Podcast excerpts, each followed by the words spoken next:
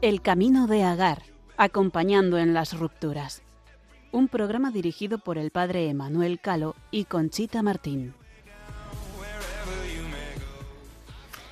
Hay un dicho popular que dice dichoso mes que comienza con todos los santos y acaba con San Andrés refiriéndose al mes de noviembre. Y es que, como saben, noviembre es un mes dedicado en la Iglesia Católica a recordar y rendir un homenaje a todos los santos o beatos. Pero ¿sabían ustedes que en el santoral existen también santos divorciados? Hoy les hablamos de ello.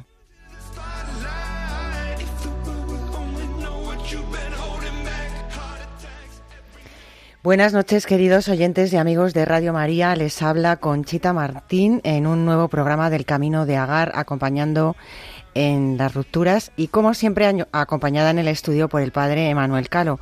Buenas noches, Emanuel. Muy buenas noches, Conchita. Buenas noches a todos los oyentes en este mes de noviembre, que como nos ha iniciado Conchita, es un mes de los santos, ¿no? Nosotros allí en el seminario es un mes precioso porque empezamos, el mes con, con los ejercicios espirituales con bueno pues con un, uno de los grandes de esta casa, con el padre y monseñor don José Ignacio Munilla, que nos dio los ejercicios el, los pasados primeros días de, este mes de noviembre. No paras, ¿eh? Un regalazo, ha sido un regalazo con don José Ignacio, ha sido, bueno, el seminario eh, lo encendió, encendió el corazón de los seminaristas, ¿no? Y después, pues la, la gran fiesta del reservado, fiesta eucarística por excelencia, recordando y dando gracias al Señor porque se quedó con nosotros en el sagrario y, lo tenemos ahí siempre, ¿no? Entonces esa fiesta recuerda, ¿no? La primera vez que Jesús Eucaristía fue reservado en, en el sagrario y es un día de fiesta, un día de adoración, el Santísimo está expuesto todo el día en la capilla eh, rezamos ¿no? de manera solemne las vísperas del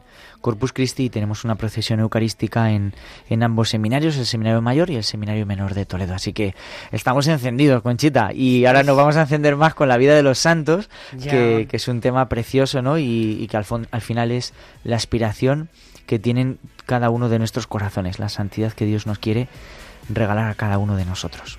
Yo creo que sí, que precisamente la vida de los santos es un fuerte estímulo a la santidad y bueno, pues eh, ellos son ejemplo de haber alcanzado el regalo de Dios y de su gracia. Pero entre esa multitud de santos, fíjate, nosotros hoy vamos a hablarles de hombres y mujeres que a pesar de sus dolorosas situaciones, pasaron por el divorcio por diferentes razones y se mantuvieron centrados en Dios. Así que quédate con nosotros si te sientes solo o sola ante la dificultad de tu ruptura, que te vamos a acercar a conocer la vida y el ejemplo de algunos de estos santos y santas que han pasado por lo mismo. Pero antes nos ponemos en oración.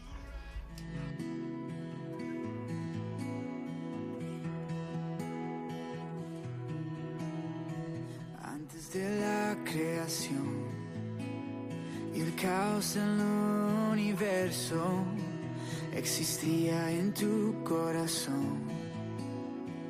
Antes que naciera el sol, formaste el polvo mi vida. Mi alma por ti fue elegida. Vengo con manos vacías, mas yo quiero ser tu vasija y yo soy,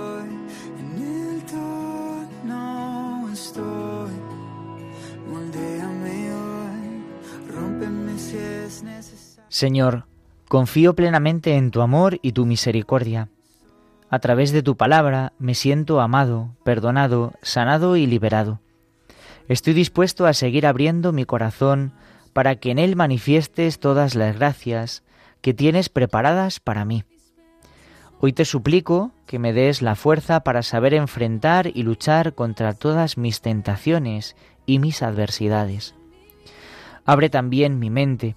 Quiero tener ideas claras en mi cabeza que den como resultado obras y acciones para bien de mis hijos. Sigue mostrándome caminos de solución y conciliación, que con mucho gozo, sabiéndome acompañado por ti, quiero recorrerlos porque sé que allí encontraré las formas de crecer en santidad, fortaleciendo mi espíritu y llenando mi hogar de felicidad y bendiciones. Gracias, Señor mío, porque siempre escuchas mi oración. Rómpeme si es necesario. Y yo tu vaso soy una nueva creación. Soy obra de Dios en manos del alfarero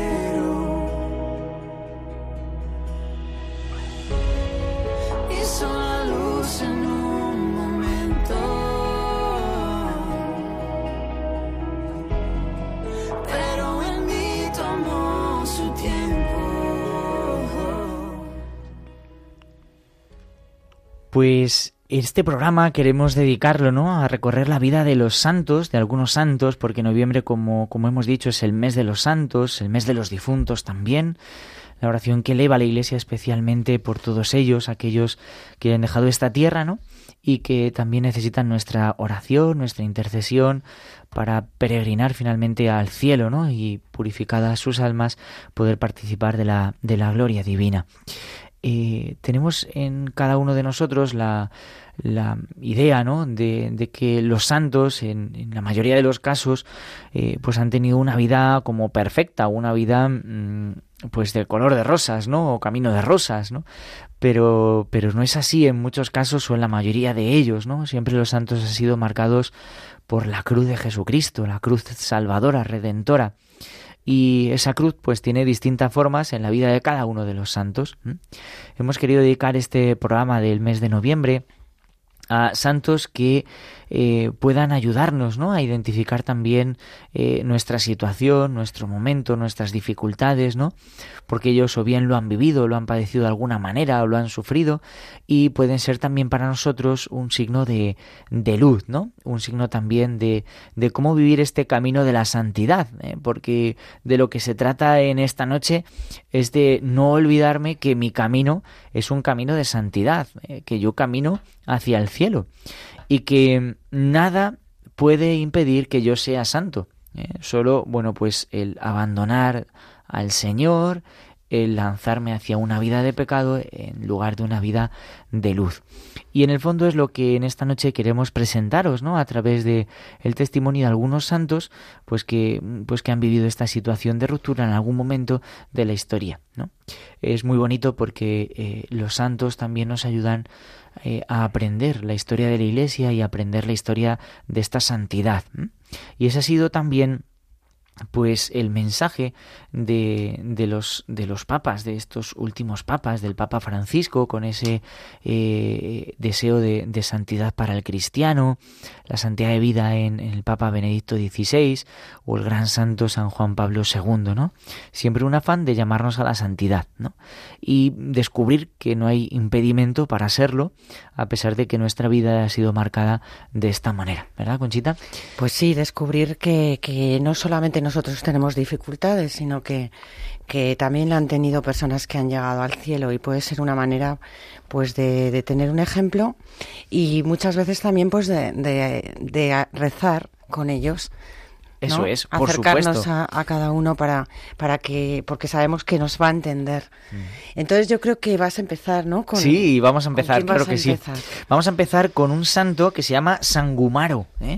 Yo también les confieso que este programa me ha ayudado a conocer santos que no conocía ya. antes. O sea, Totalmente. creo que todos conocemos, claro que sí, a un San Francisco de Asís, un San Antonio de Padua, ¿no? Eh, conocemos, ¿no? Pues, eh, yo que sé, un San Maximiliano Colbe, San Juan Pablo II al que hemos hablado, Santa ¿no? Teresa Santa de Teresa de Jesús, San Juan de la Cruz, Santa Teresita, ¿no?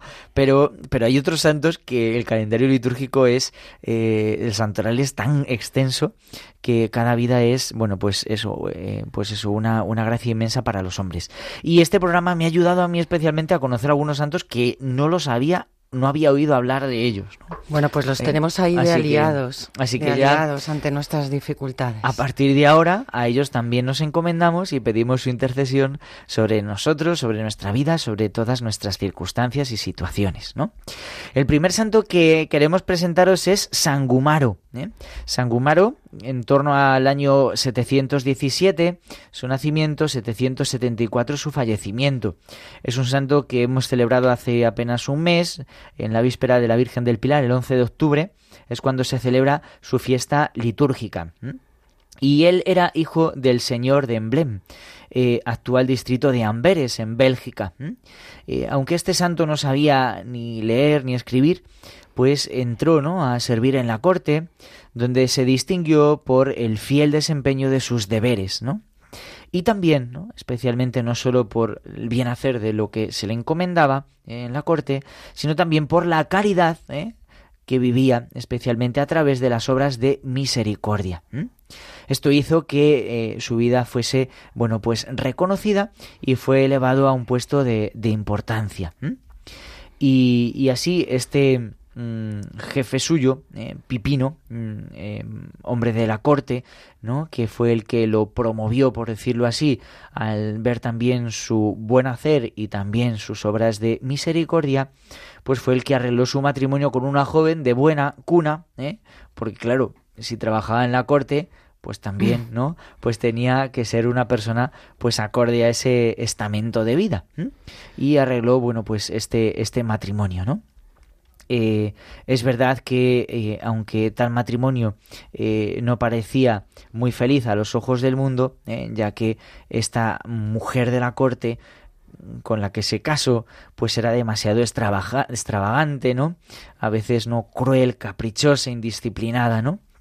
y es así como pues esta mujer sirvió para que San Gumaro pues condujera su vida, ¿no? A un deseo de perfección, ¿no? Y a unas costumbres, ¿no? Podríamos decir que fue su prueba su mujer, ¿eh? Pero, pero de verdad, ¿no? Que sirvió para, para que él se afianzase más en este camino de santidad y de perfección de vida, ¿no? Eh, y bueno pues eh, su matrimonio pues eh, le llevó a, vivir no pues distintas pruebas una serie de, de, pruebas muy duras para él no él siempre se, esforzó durante estos años, ¿no? Con mucha prudencia, con mucha caridad, eh, bueno, pues, pues por luchar por su esposa, por verdaderamente vivir este camino de la santidad en el matrimonio, que es hacer de la esposa mejor esposa, ¿no? Hacer del esposo mejor esposo, ¿no? Y llevarla, conducirla también, pues, a, a la práctica de, de, la fe, ¿no? Y de, y de la religión, ¿no? Eh, después, ¿no? Pues eh, tuvo que ausentarse durante ocho años, ¿no? Para servir al, rey en la guerra y, cuando volvía a su casa, pues se encontró, ¿no? Que, su esposa, ¿no? A la que él había intentado conducir y acercarla más a Dios, pues eh, había administrado muy mal, ¿no? Pues todas las posesiones y, había tratado muy mal a, las personas que tenían a su a su cargo, ¿no? A través de la opresión y que, y que todo lo que había trabajado podríamos decir como que, bueno, pues había tirado un poco por, por la borda, ¿no? Eh, entonces, bueno, pues eh, fue un momento también de, dificultad, ¿no? Y, y, es así como, como bueno, pues en, en, en torno a esta situación, eh, pues él, él, ella descubrió, ¿no? Eh, que, ante el abuso que tenía hacia, hacia sus trabajadores, eh, bueno, pues él hizo como, como acto heroico, ¿no? Clavando su bastón en el suelo, sangumaro, ¿no? Y haciendo brotar ¿eh? de un manantial agua para que pudiesen beber eh, sus, sus vasallos, ¿no? Pues hizo, ¿no? Como relata su testimonio de santidad de vida, pues ese, ese milagro que, que Dios le permitió, ¿no? Eh, la mujer, ¿no? Su mujer, pues eh, como castigo, enfermó de fiebre, ¿no? Y cuanta más agua bebía ella, pues más se abrasaba. Y reconociendo su pecado y sus sufrimientos, eh, bueno, pues, pues también, ¿no? Vivió una, un momento de, de cruz para, para ella, ¿no? Para ella. Eh, otros milagros también a los que se refiere, ¿no? Pues eh, también San Gumaro eh, hizo algunos milagros en torno a otras personas, a un niño, ¿no? Al que salvó también, pues, de la picadura una serpiente, ¿no? Y a una segadora de su propia corte, o pues también, ¿no? Hizo que, que, fructificara su cosecha, ¿no? Y la, y la ayudó, ¿no? Entonces, bueno, cuando ella parecía que estaba dispuesta a corregirse, pero bueno, llevada su mujer de su mal carácter y su pésimo carácter, pues eh, decidió, ¿no? Pues eh, también, ¿no? Eh, dejar a su marido y así es como Sangumaro trató de intentar obrar también otra vez la reconciliación, pero finalmente viendo que era imposible, pues se retiró a una vida solitaria, ¿no? en este retiro que Sangumaro vivió, pues también dio pie a que él fundara, eh, bueno, pues una abadía, la abadía del IR, ¿eh? que después tomaría también su nombre, ¿eh? la, abadía de Sangumaro, pues allí en, en Bélgica. Y, bueno, pues esta es una de las primeras historias de santidad que, que tenemos, ¿no? vemos que, que el matrimonio, ¿no? En el día a día, pues también tiene sus, sus dificultades, sus, sus situaciones complicadas, ¿no? Pero, pero me parece que de San Gumaro eh, uno aprende de esta santidad de vida esa lucha, ese intentarlo, ¿no? Eh, quizá a lo mejor alguno de vosotros que nos está escuchando puede decir, es que me cuesta tanto tirar en mi matrimonio, es que podía haber tirado más, es que, mm, ¿qué hice yo verdaderamente? ¿eh? Eh, me esforcé, lo intenté. Eh, bueno, pues vamos a pedir la intercesión de San Gumaro para que en este camino a la santidad pues también nos ayude a dar lo mejor de todo de todos nosotros lo mejor de sí mismo y también sobre todo a, a, buscar ese deseo de ser santo como él lo buscaba no qué bonito este testimonio que nos dice que él pues intentaba no el bien de su esposa, intentaba llevarla a Dios, intentaba corregirla, ¿no? Eh, intentaba pues conducir su vida y, lanzarla hacia la santidad. Pues pidamos eh, esa gracia también a San Gumaro y pidamos también al Señor que nos fortalezca, ¿no? Y como también, por último, cuando él ya em, viendo que era eh, imposible, ¿no? por decirlo de alguna manera, pues su retiro lo dedica a Dios, ¿no? yo creo que también esto nos hace plantearnos, ¿no? Ahora mismo, eh, si alguna persona está escuchando ¿no? y ha sufrido una ruptura, eh, pues esa pregunta, ¿dónde está Dios en mi vida? ¿Dónde estaba eh, Dios en la vida de San Gumaro cuando él se separa? ¿Qué hace San Gumaro? Pues lo busca, ¿no? Lo busca y, decide que su retiro, incluso siendo un hombre de bien, un hombre con bienes, un hombre de corte, un hombre con fama, un hombre mm, que resplandecía su caridad, un hombre que resplandecía también su buen hacer a nivel humano, a nivel laboral, em, pues decide también eh, darle, ¿no? Pues más espacio, más lugar al Señor. Bueno, quizá nos pueda ayudar este primer testimonio eh, de santidad pues de San Gumaro. Qué paciencia. Juba, qué paciencia, claro que sí. Y hay que aprender de los santos, ¿no? Porque, porque el camino a la santidad no es fácil, ¿eh? lo hemos dicho, no es camino de rosas, sino pues camino marcado como siempre con y cuántas veces nuestra vida se puede parecer a, a, tener esta dificultad con tu con el que es o la que es tu pareja, ¿no? Sí esas diferencias a veces de carácter, ¿no? Bueno, pues vamos a hablar de la que es por autonomasia la patrona de separados y divorciados, Emanuel. ¿Cómo se llama? Es Santa Fabiola de Roma. Toma ya. Y vivió en el siglo IV. Su festividad es el 27 de diciembre, o sea que ya enseguida, el mes que viene. Y bueno, pues ¿qué podemos decir de Fabiola de Roma? Fue una mujer muy resuelta, muy valiente y firme en su vocación asistencial y desde luego su conversión pues causó gran sensación en Roma porque pertenecía a una familia noble de Roma. La gens Fabia, muy joven, se casó con un hombre de, que, de quien se divorció. Y desde luego en total respeto con las leyes del derecho romano, que ahora vamos a aclararlo. Debido se separó a las continuas peleas, incompresiones y sobre todo por la violencia que soportaba por parte de su marido los biógrafos dicen de ella que era malcriada, egoísta y arrogante, pero no había pecado al hacerlo, claro está, eh, con, su, con esta separación, ya que la Iglesia siempre ha permitido que los esposos se separen en casos de abuso o adulterio.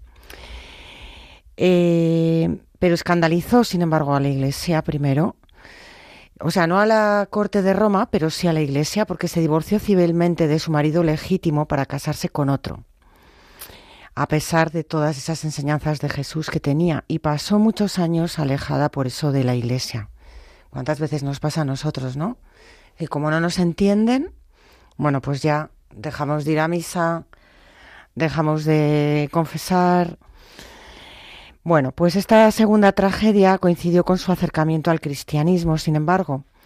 Hizo penitencia pública y regresó a la iglesia. Y luego, para sustraerse de las tentaciones del mundo, vendió todas sus propiedades y construyó el primer hospital en Occidente, recibiendo la admiración de San Jerónimo, que fue el famoso traductor de la Vulgata y gran sabio de la Iglesia. Ella se marchó a Tierra Santa, donde pasó largo tiempo en su escuela, y la verdad es que creo, por lo que cuentan, eh, que este quedó impresionado por su fuerte personalidad, por su inteligencia y por su virtud. O sea que ya ella prometía, ¿no? Y pero es ahí donde ella decide cambiar radicalmente su vida, ¿no? Se presenta o sea, vuelve a Roma, fíjate, se presenta en la vigilia de Pascua vestida con un saco o vestidura áspera que se usaba antiguamente pues las personas que hacían penitencia. Eso es, un vestido penitencial. sí, pues apareció así en la Basílica de San Juan de Letrán, pidió perdón al Papa y a los fieles por los pecados cometidos y el Papa Siricio la recibió formalmente en comunión plena con la Iglesia e hizo voto de consagración a Dios. Entonces la santa donó todos sus bienes a la Iglesia pero ¿sabes cuál fue su mayor timbre de gloria? Pues sencillamente haber tenido piedad y amor por la gente que nadie quiere en este mundo, los pobres, los enfermos y abandonados de la sociedad. Bueno, pues para eso fundó ese primer hospital romano, ¿no? Y sobre todo primera fundación caritativa cristiana. San Jerónimo en su epístola 77 escribió sobre Fabiola. Ha sido la primera que ha construido un hospital para acoger a todos los enfermos que encontraba por, las calles. ¿Cuántas veces personalmente ella ha cargado con enfermos de lepra, les ha dado de comer, les ha dado de beber, ha recogido cadáveres vivientes, ¿no? Para darles una taza de caldo. Bueno, pues ella se dedicó enteramente eh, en estos hospitales después de pedir perdón por esa eh, separación de la Iglesia y murió en, en, el año 339. Como he dicho, su festividad se celebra ahora el día 27 de diciembre y es patrona de las personas divorciadas, víctimas de abusos, adulterios o infidelidades en el matrimonio, bueno, pues por todos los abusos e incomprensiones que ella sufrió en vida, ¿no? y su memoria pervivió a través de los años por la biografía escrita precisamente por San Jerónimo y por su historia se hizo famosa gracias al romance histórico del cardenal Nicolás Patrick Stephen Wiseman titulado Fabiola o la Iglesia de las Catacumbas. Bueno, pues otro ejemplo aquí de, aguante eh, y de santidad a través de, pues eso, pues muchas veces lo que puede ser un abuso, Mm. un maltrato, que te hablen mal. Sí. Yo me quedo sobre todo con, con, ese deseo de santidad y cómo se concreta en, en tantas obras de caridad. ¿eh? A través de los hospitales que ella funda, a través de, pues de una, un celo caritativo grande ¿no? hacia, hacia las personas más necesitadas. ¿no? Yo creo que es algo muy bonito. ¿no? Al final, cuando el corazón es herido, ¿no? cuando hay una ruptura en una en una relación, pues el corazón es herido. Y, bueno, pues yo creo que no hay mejor terapia ¿eh?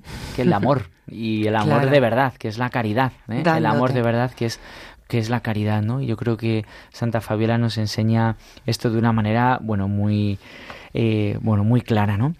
Y es muy bonito también ver cómo los santos escriben de los santos, ¿no? Aquí aparece en varios momentos San Jerónimo, uno de los grandes eh, santos padres, ¿no? De la Iglesia católica, eh, el bueno traductor de la Biblia, ¿no? Eh, el patrón de los biblistas, ¿no? Y de, las, de los bibliotecarios también, pues mm. como él también en sus extensos escritos, pues también habla de ella, ¿no? Y como la santidad habla de santidad, ¿no? Como los santos hablan de los santos, escriben de los santos, y eso nos ayuda no solo a recoger este testimonio precioso, sino también a lanzarnos también en la santidad santidad y la santidad es obra unos de otros, ¿no? Una, unos de otros, obra unos de otros.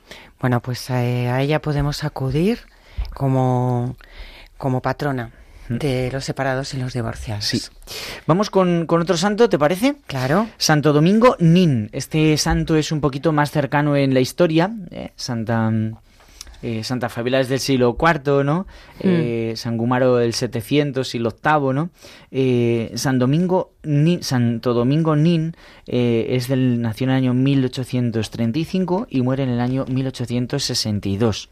Su festividad litúrgica se realiza, se celebra el día 2 de julio. ¿Y quién es este Santo Domingo?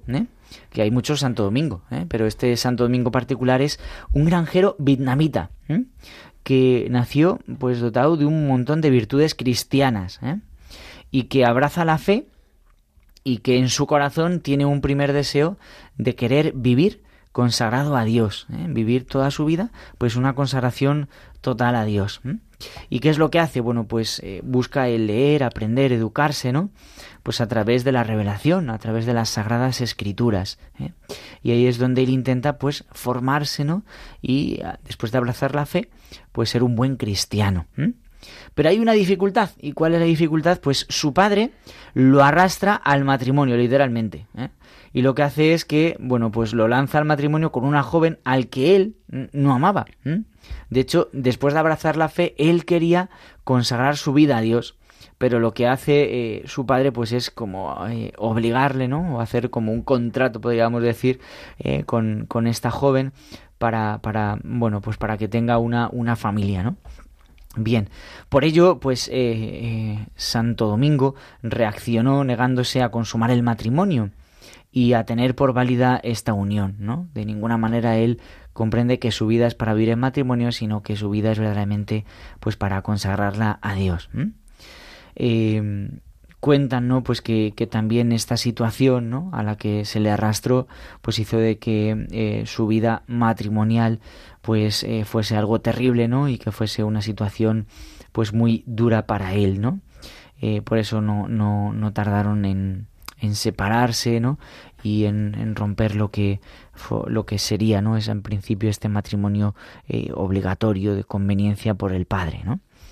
Eh, cuando se separó, pues Santo Domingo vivió aquello para lo que su corazón estaba hecho, que era para, para vivir célibamente y se dedicó a ese deseo que también tenía en su corazón, que era la formación humana y religiosa. Eh, bueno, eh, manifestó su, su, fe ¿no? de manera pública ante la negativa de su familia y ante también la, la negativa de, del gobierno en ese momento y fue acusado, ¿no? de ser alguien fervoroso en, el, en la fe cristiana, ¿no? Esto le llevó ¿no? a ser arrestado y conducido pues ante el tribunal para ser condenado por su fe, ¿eh? por su fe, condenado por su fe contra su familia, contra eh, bueno pues las leyes que había, pues él fue conducido al tribunal. El joven confesó ¿no? Eh, su, su fe y aunque le intentaron ¿no? Pues llevar a apostatar, a pisotear la cruz de Jesucristo y a renegar del Señor, pues él, eh, contra toda eh, seducción, pues él dijo que no. Eso llevó que, que, fuera torturado, maltratado y metido en prisión, donde padeció pues bastantes eh, momentos de, miseria y de dificultad y que intentaron bueno pues acabar con él a través de minar su ánimo y de llevarle no pues a renegar de la fe pero no lo, no lo consiguieron de ninguna manera y finalmente fue condenado a muerte y decapitado ¿eh? el 2 de junio de 1862 ante el emperador. La Iglesia canonizó a Santo Domingo Nin con otros compañeros mártires vietnamitas el 19 de junio de 1988. Este testimonio me parece un testimonio también de fortaleza, ¿no? Moral, de su profesión de fe, de reconocer que su vida es para Dios y vivir esa consagración a Dios eh, a pesar ¿no? de las presiones que él tenía pues para unirse en, en matrimonio que él veía que no era su camino porque su camino era para Dios, ¿no? Y también algo precioso pues esa fortaleza para para decir sí a Jesucristo, ¿no? Y para no renegar, pues, eh, de la fe, ¿no? Eso que estamos escuchando también en la palabra de Dios, ¿no? En la liturgia de las horas, en el oficio de lectura en estos días también, pues, eh, como estamos llamados, ¿no? A ser fieles hasta el final, pues él lo vivió de una manera heroica a través del martirio. Pues sorprendente porque que sea vietnamita. Y la verdad es que me gusta este testimonio, o sea, perdón, no, no este testimonio, este, este ejemplo, pues enlaza un poco con nuestro programa pasado sobre la coherencia de vida, que muchas veces nos da vergüenza decir que somos católicos, que tenemos unas eh, creencias, que bueno, pues que creemos en Dios claramente y que vivimos, eh, bueno, pues una serie de, de, de virtudes o de acciones y no, nos da vergüenza. Sí, hoy muchas veces estamos como muy acomplejados, ¿eh? Parece que el mundo tiene un criterio que se impone al nuestro y para nada, o que, o que es una mm, batalla que, que parece como que estamos llamados a, a perder y, y ni y mucho menos. Y qué importante es el ejemplo. Eh, por eso la coherencia de vida, ¿no? Y, y bueno, cuando uno tiene un trato fuerte con el Señor, cuando uno eh, tiene una vida firme de fe, en sacramentos, en oración, ¿no? En, en ser conducido y acompañado por la Iglesia. Y, que no lo como- rompe tu condición de Claro, separada o como, de separado. como, como Santa Fabiola con, con la caridad, ¿no? O Vida de caridad, ¿no? Pues al final eso forma un armazón de coherencia de vida muy fuerte, ¿no? Que podríamos decir, entre comillas, que pone a raya al demonio, ¿no? Que pone Bueno, a raya a- a- de alguna manera, ¿no? A- Al mal, ¿no? Por eso, bueno, pues estos santos nos, nos ayudan, ¿no? A ver que nuestras luchas son las luchas también de los santos y que su intercesión es muy importante. Pues nada, vamos a hacer Una una, parada, pequeña sí, pausa para, sí, sí. para meditar sobre La vida de estos santos tan preciosa.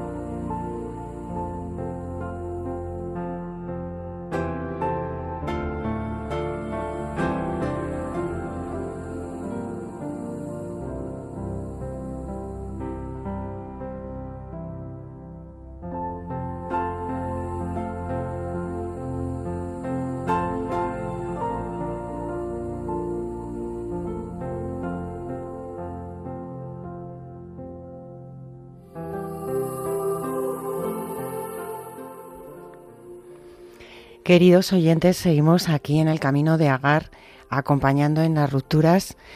Y esta noche solos el padre Manuel Calo y Conchita Martín, una servidora, hablando pues de estos santos que pasaron por situaciones tan difíciles como son una ruptura, como son un divorcio. ¿eh? Hablar de la santidad es hablar de, de la esencia de nuestra vida, ¿no? Porque, porque si no, si no somos santos, ¿qué, qué vamos a hacer en la vida, ¿no? Entonces, este programa, ¿no? Que es acompañar en las rupturas, pues también tienen los santos, pues ejemplos preciosos de vida, ejemplos de vida que, que, han padecido también una ruptura, una situación de dificultad, una lucha, como hemos escuchado, Santa Fabiola, Santo Domingo, ¿no?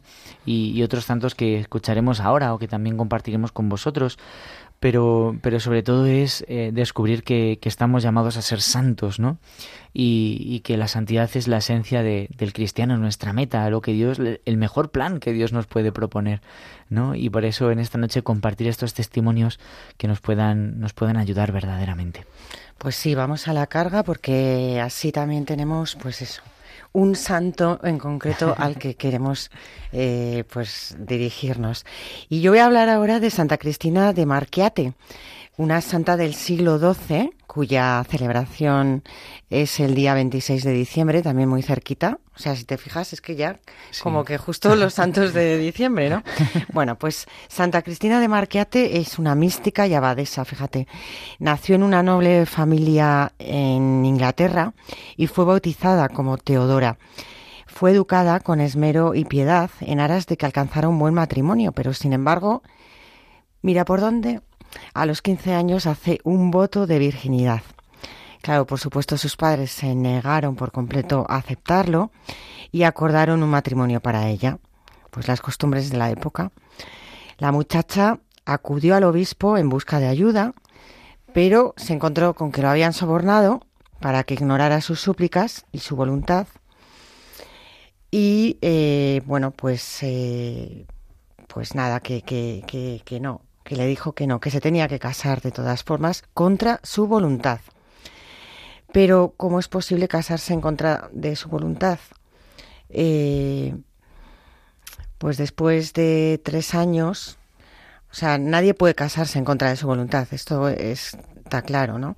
Entonces, pues claro, pues después de tres años, gracias a algunos amigos, entre ellos el arzobispo de Canterbury y una mística muy influyente llamada Edwin, su marido putativo renunció y obtuvo una anulación del matrimonio basándose en que claramente Cristina nunca había dado su consentimiento. Cuando hemos hablado, eh, acuérdate en otros programas de, mm. de bueno, cuáles pueden ser causas de nulidad, una de ellas pues es clarísimamente esta, ¿no? Que no había dado su consentimiento. Bueno, pues al dejar a su marido fue retenida en cautiverio durante varios años antes de escapar para convertirse en ermitaña y eh, bueno pues eh, luego vivió escondida llevando una vida muy piadosa y de oración. Cultivó interesantes amistades con las que mantenía comunicación sobre teología, historia, política, mística. Eh, el arzobispo Tursman de York era asiduo a sus sabias palabras y la tenía ya por santa y sabia.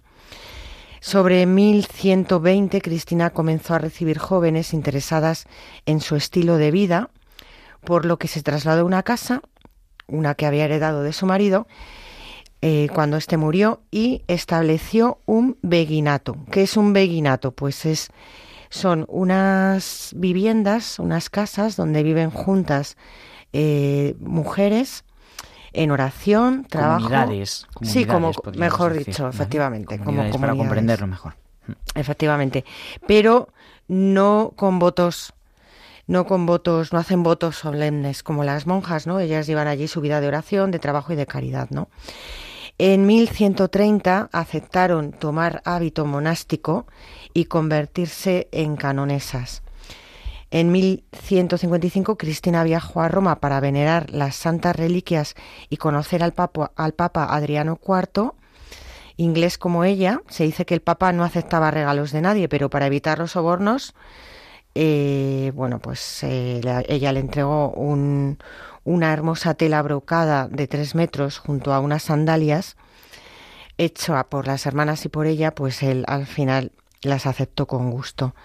Entonces, importante, una gran mística, abadesa, eh, inglesa, contrariamente a lo que ella pensaba que era, eh, bueno, pues hacer votos de virginidad, pues no se lo permitieron sus familias y, bueno, pues está muy bien porque también nos ponen un supuesto que puede pasar, ¿no? Sí. Así que, otra otra santa para encomendarnos que dedicó su vida también a enseñar a sus hermanas el valor de la oración, el valor del trabajo y la caridad. Mm. Y eso es muy importante y muy bonito. Sí, yo creo que en los, los testimonios que, los, la vida de los santos, los testimonios que estamos escuchando en esta noche, eh, bueno, hay algunas situaciones en las que eh, no hay una claridad de vida, ¿no? Porque eh, es, eh, son casos en los que es un matrimonio forzado en la mayoría de, las situaciones. Pero yo te voy a decir una cosa, ¿eh? Aquí, cuando oímos vidas de santos, nos parece todo como madre mía, tal. Estoy segura que aquí hay gente que, bueno, pues desconocemos su identidad, pero que ha vivido situaciones súper duras, con esta abnegación, con, este, con esta fe puesta en el Señor y, y están ahí, ¿no? Porque especialmente pues eh, las rupturas y las separaciones son momentos de mucho dolor. Sí, sí, por eso que, que al final eh, estos testimonios nos ayudan en nuestro día a día a responder al Señor no con desesperanza, no con tiniebla en nuestro corazón, con dudas, con miedos, con inquietudes, sino a responder en nuestra vida con santidad, ¿no? A abrazar la cruz, ¿no? A mm. vivir ese deseo de unión con el Señor, ¿no? Y lo que aprendemos también es que los santos, ¿no? Pues lo que hacen es unirse al Señor en la cruz, en la prueba, ¿no? Y al final es una llamada a esta santidad de, vivir unido, unido al Señor, ¿no? Unido al Señor. Qué bien. Creo que mm, vamos con otro testimonio. Sí, cuéntanos. Un testimonio de la beata Serafina Esforza, ¿eh? Eh, que eh, es del siglo XV, en torno a 1432, está fechada su, su nacimiento, y hasta 1478. Su fiesta es después de la fiesta de la Virgen del Carmen, ¿eh? el 17 de julio. Y, es una vida también muy, muy interesante, ¿no? Y con, con una gran aportación para, para, cada uno de nosotros, ¿no? Eh, ¿Por qué? Porque mm, Después de sufrir muchas adversidades en la vida conyugal, pasó humildemente ya viuda los restantes años de su vida bajo la regla de Santa Clara. Pero, ¿dónde comienza la historia de la beata Serafina Esforza? Bueno, pues eh, después de la muerte de sus padres, su tío, que era cardenal de la iglesia, Próspero Colonna, ¿eh? organizó su matrimonio. Así. ¿eh? Su tío organiza su matrimonio. Eh, esto era propio ¿no? de distintos estamentos y de la cultura propia de la época, ¿no? y eh, organiza pues este, eh, este matrimonio de Serafina con Alejandro, con Alejandro. era un hombre ya de avanzada edad en esa época, unos 40 años, ¿no? Y con ya dos hijos, ¿no? Era un hombre que era viudo, viudo y con dos hijos, ¿no? Eh, ¿Qué sucede? Que después de realizar ¿no? pues, eh, la organización y el enlace matrimonial, Alejandro se va a la guerra ¿eh? y dejó al cargo de todos sus asuntos a Serafina, lo que hizo que sufriera enormes ¿no? dificultades a causa de las desconfianzas, de calumnias propagadas contra ella. Sin embargo, hay un dato aquí muy interesante, ¿no? Y es que al regresar, Alejandro empezó a tener una aventura ¿eh? y obligó con otra mujer y obligó a Serafina a vivir como sirvienta. ¿eh? La que era su mujer, la que había sido entregada como mujer, la hizo sirvienta, ¿no?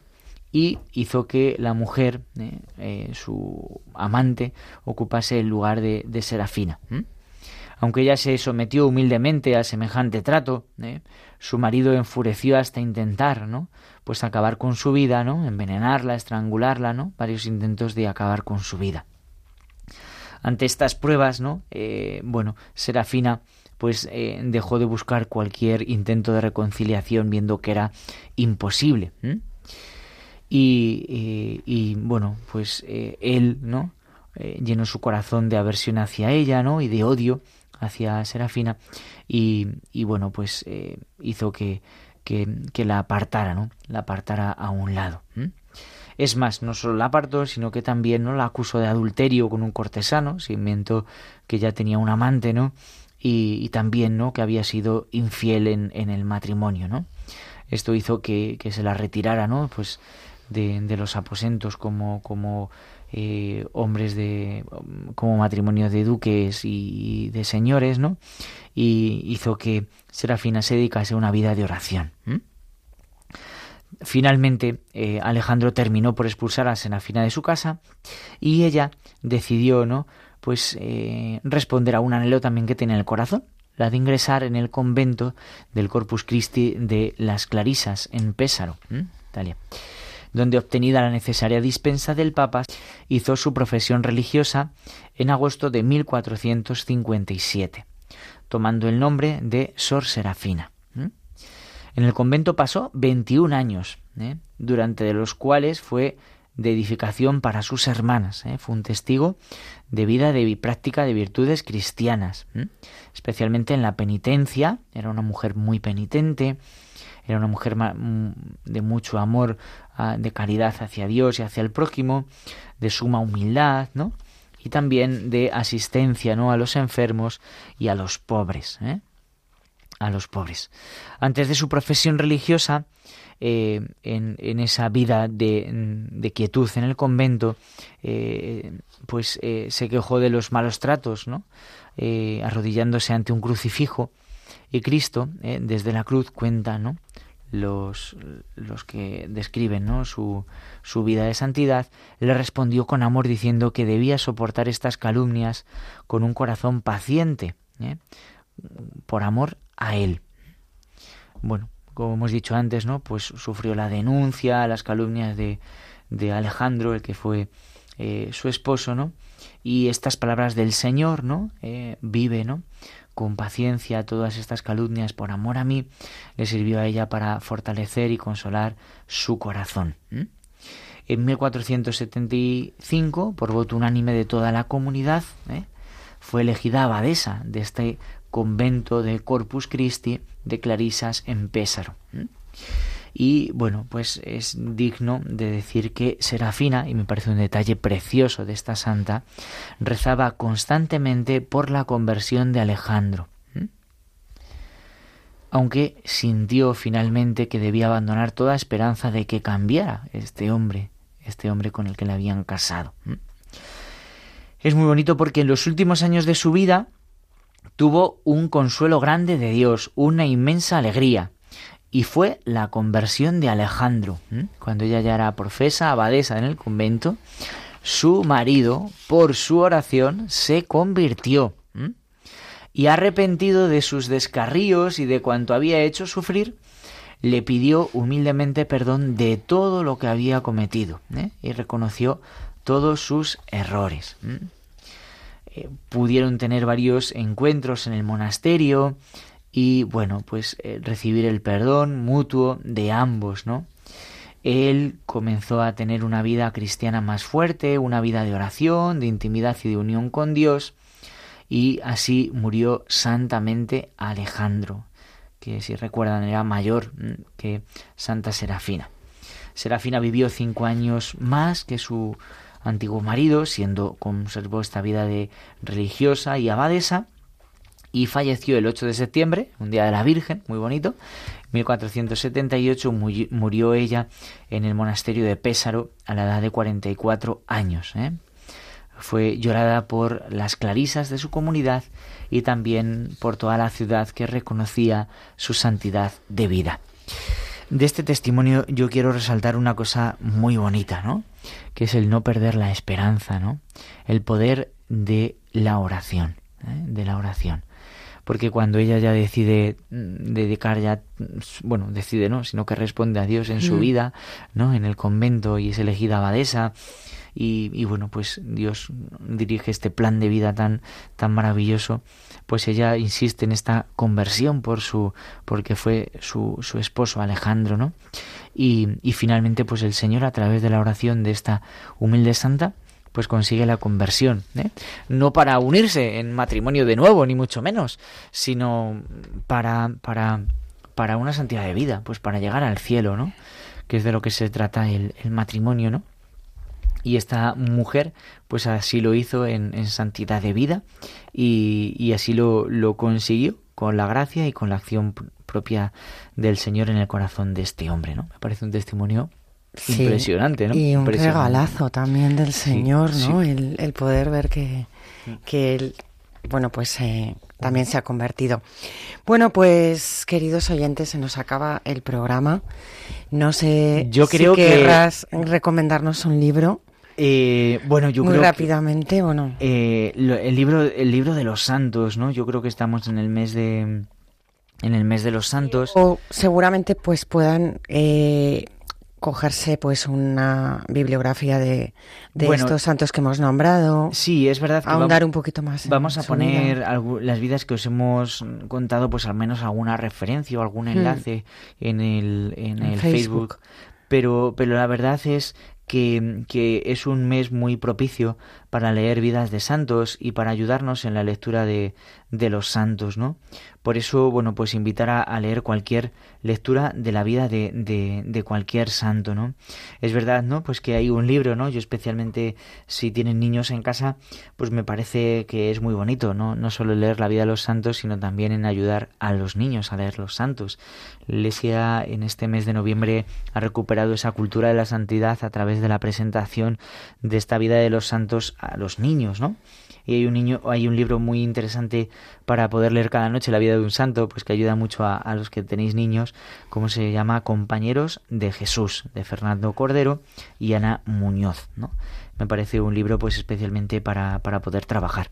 Y el reto de este mes, mm, sí, yo creo que, que, poder trabajar con los, con los niños, la vida de los santos, pues es siempre un, un regalo, son nuestros modelos, ¿no? modelos en ruptura, modelos eh, para los sacerdotes, modelos para los laicos, para los matrimonios, para la vida consagrada. Los santos son modelos para todos y cuanto antes enseñemos la vida de los santos a los niños, más fácil les pondremos el camino del cielo. Y el reto, pues es leer alguna, mm, eh, alguna vida de, de, los santos que hoy hemos eh, presentado, pues a lo mejor profundizar o leerlo también más detenidamente, hacer oración con su vida, reflexionar qué, qué semejanzas encuentro yo en la vida de estos santos con mi vida y qué puedo hacer que ellos ya han hecho con mi vida, ¿no? Porque los santos son estímulo, ¿eh? estímulo para cada uno de nosotros. ¿Qué han hecho ellos? ¿Qué puedo hacer yo como ellos? Pues ahí lo dejo, el reto, ¿eh? para trabajar en este, en este mes de noviembre y hasta el próximo programa. Muy bien, tengo que decir que hay más no solamente hay estos mm, cinco. Sí. Y yo en, eh, en, el momento del silencio os, os, confieso que le he dicho a Conchita que como no nos da tiempo a leer a todos, pues, claro. pues el mes de noviembre del año que viene, si tenemos programa, que ojalá que sí, yo creo que sí, eh, pues podemos ir eh, poniendo también la vida de los santos, ¿no? Y recomendándola para sí. que sean también testimonios de santidad. Hemos leído cinco vidas de santos que nos han podido ayudar en esta noche, pero quedan muchos más, ¿no? Hay una lista eh, muy hay bonita. más y además hay también una lista de santos con padres divorciados o familias disfuncionales y yo creo también, que, bueno, pues que, que, también que seguramente en ese programa pues volvamos a hablarlo. Pero bueno, hasta aquí nuestro tiempo es lo que tenemos. Eh, esperamos que haya sido de su agrado el programa con todos estos testimonios de vida. Y bueno, pues eh, les recuerdo que pueden acudir a nuestro podcast del programa en radiomaria.es para escuchar este o cualquier otro que les haya llamado la atención, que tenemos un Facebook y nuestro correo electrónico por si quieren, bueno, pues escribirnos con alguna experiencia o alguna pregunta, alguna duda, el camino de agar arroba radiomaria.es. Muchas gracias, Emanuel. Muchas gracias, es un Conchita. placer hacer gracias un a programa todos contigo. los oyentes en esta noche. Muchas sí, nuestro próximo programa será el día 18 de diciembre a las 9 de la noche. Les dejamos con los informativos de Radio María.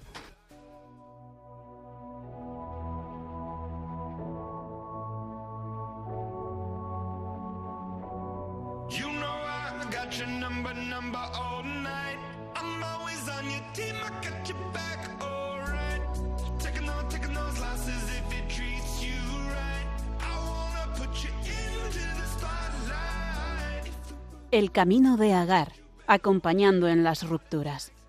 Un programa dirigido por el padre Emanuel Calo y Conchita Martín.